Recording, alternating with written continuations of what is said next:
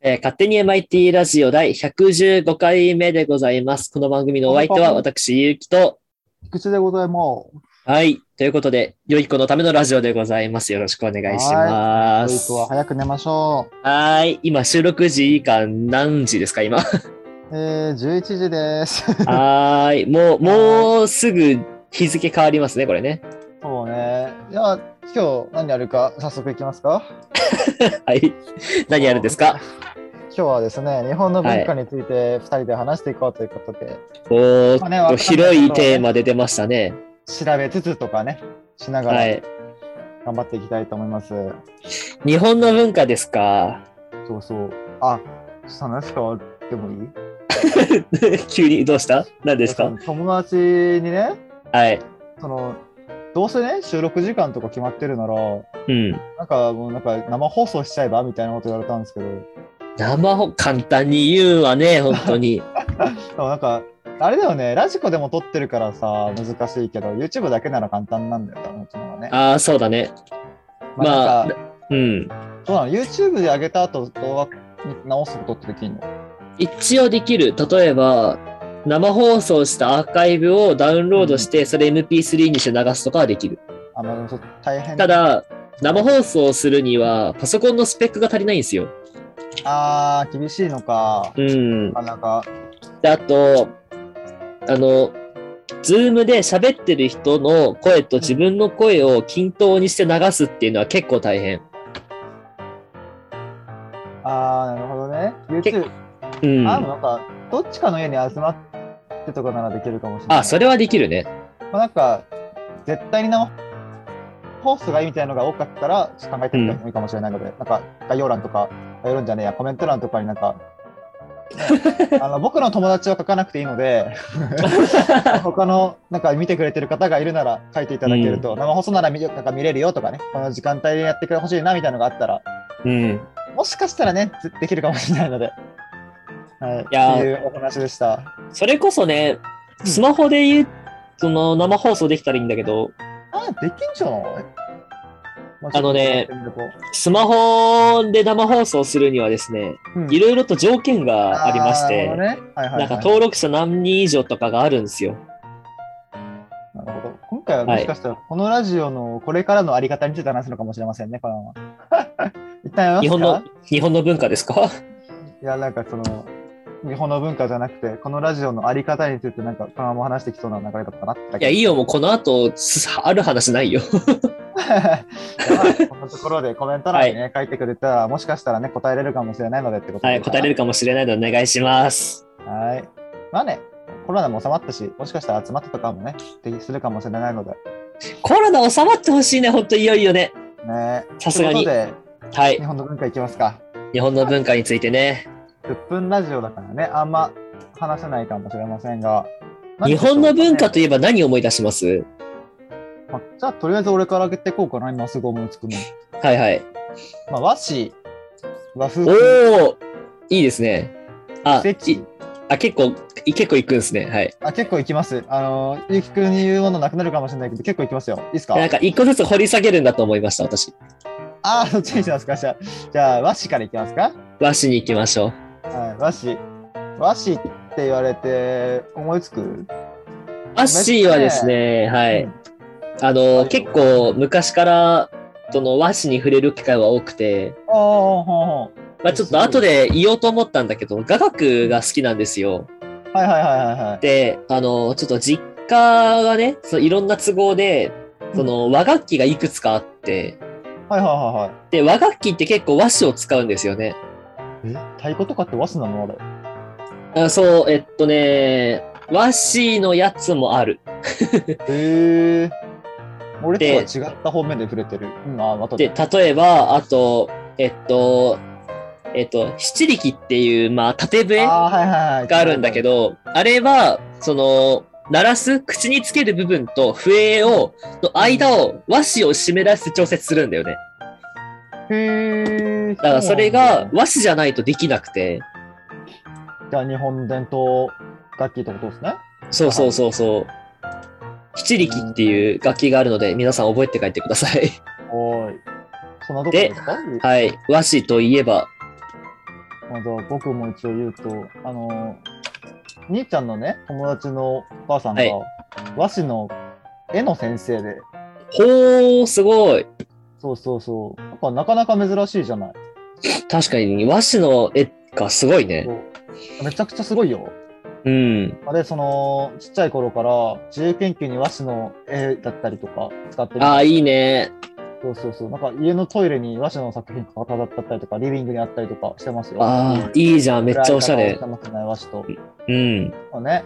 なんかね、この、手でちぎると、そそってした感じになって、あー、なんか繊維みたいのすごい出るよね。 そうそうそうそう。あの感じがまた絵にね、ちょっといい感じでマッチするんですよねっていう。わかる和。紙についてでした。なんか和紙すごい変わった作り方するよね。なんかあのー昔のさ、あのなんかなんだっけ、あの植物の繊維で作る紙のことなんだっけあれ。おわかるえーパ、パピルス あ、そうそうそうそうそうそう、パピルス、パピルスみたいな感じで作るような。なんかその四角い木の枠があってさ、そうそうそそうそう。れになんか、その、まあ、液状の紙みたいのをスーってやって均等にならす。すごいよね、また。すごいね。 なんかジョイ版パピルスみたいな感じですよね。ちょっと、まあわかる。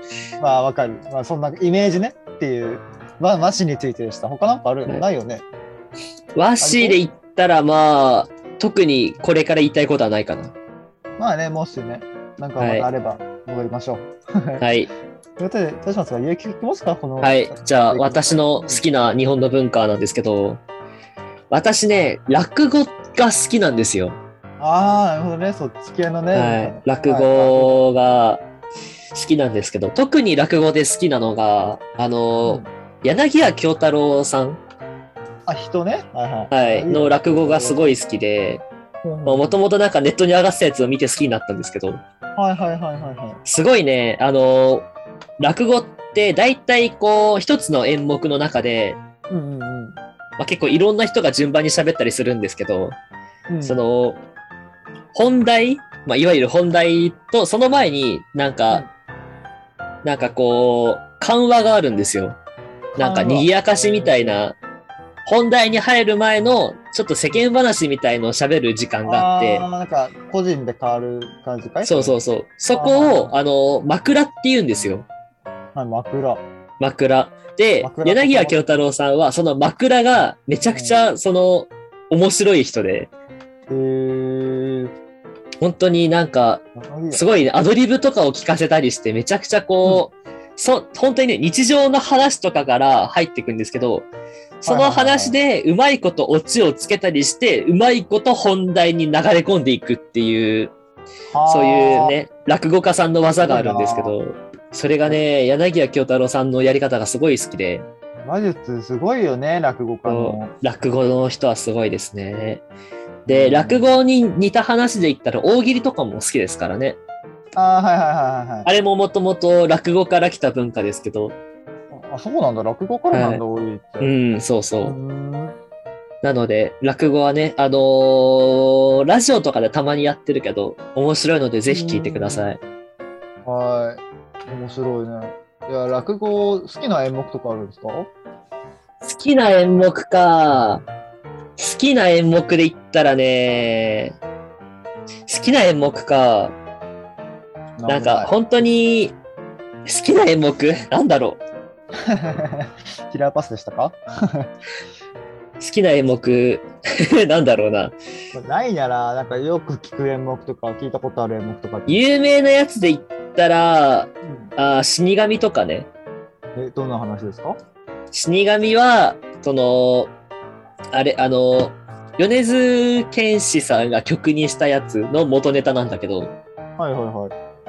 えっと、まあなんか、江戸時代になんかすごい、うん。なんか、こうお、遊んで暮らしてるような人がいて、もうんうずっとこう、生きる気力をなくしてたんですよ、その人が。うん。うん。で、まあ説明むずっ。落語のあらすじ語るのすげえめんどくさいね。で、その時になんうん。か、は死神と出会うんですよ。いはいはい。で、死。神が、なんかどうせ死ぬんだったら遊んでやるみたいな感じで、その主人公に能力を与えるんですよね。おう、能この力。死神が見えるようにしてやると。はいで、周り、その、死にそうな人の近くには死神がいるんですって。でそれではいはいはいはい死神がいるんだけど、その死神を追い払う呪文っていうのがあって、うんそれをお前に教えてやるって言って、で、あとは好きにしろみたいなことが、を死神が主人公に言うんですよね。はいはいはい。で、死に、で、主人公はその能力を使って、まあいろんなことをしくしていくんですけど、まあちょっといろんなね、ことに絡まれたりみたいのがいろいろある話です。難しい。面白そうだね、でも。マジでわかんねえああ、なるほどね。いや、なん説と明ながくむずい多分伝わったと思います。はい。はいちょっと面白そう。あのね、これも柳家京太郎さんの死神がね、 あの好きなのはいで、結構ね、有名な演目で、その、なんかそういう大手の、大手って言っちゃダメか、ベテランの人は大体うん。やってる映像があったりするんで、おー、ちょっと調べてみようかなと思いますね、うん YouTube かなんかでで。ね、なるほど一番好きなので言ったら、うん。あの、井戸の茶碗っていうのがあるんですけど、うん。すごいなんか。人情物語なんですよね。人情物語。うん。まあ、ちょっともうあの説明するのめんどくさくなったんで、あとは調べてくださ い。まあ、てそのとこで、じゃはあ、い一人一個ずつしか言ってませんが、もう時間なんでね。ま あね、終わりましょうかね。はいちょっと時間がなくてね、収録時間きっとそうですね、もう日付変わっちゃうんでね。 ということで、終わりましょということで、この番組のお相手は私、ゆきと、う。菊池でした。さようなら。おやすみ。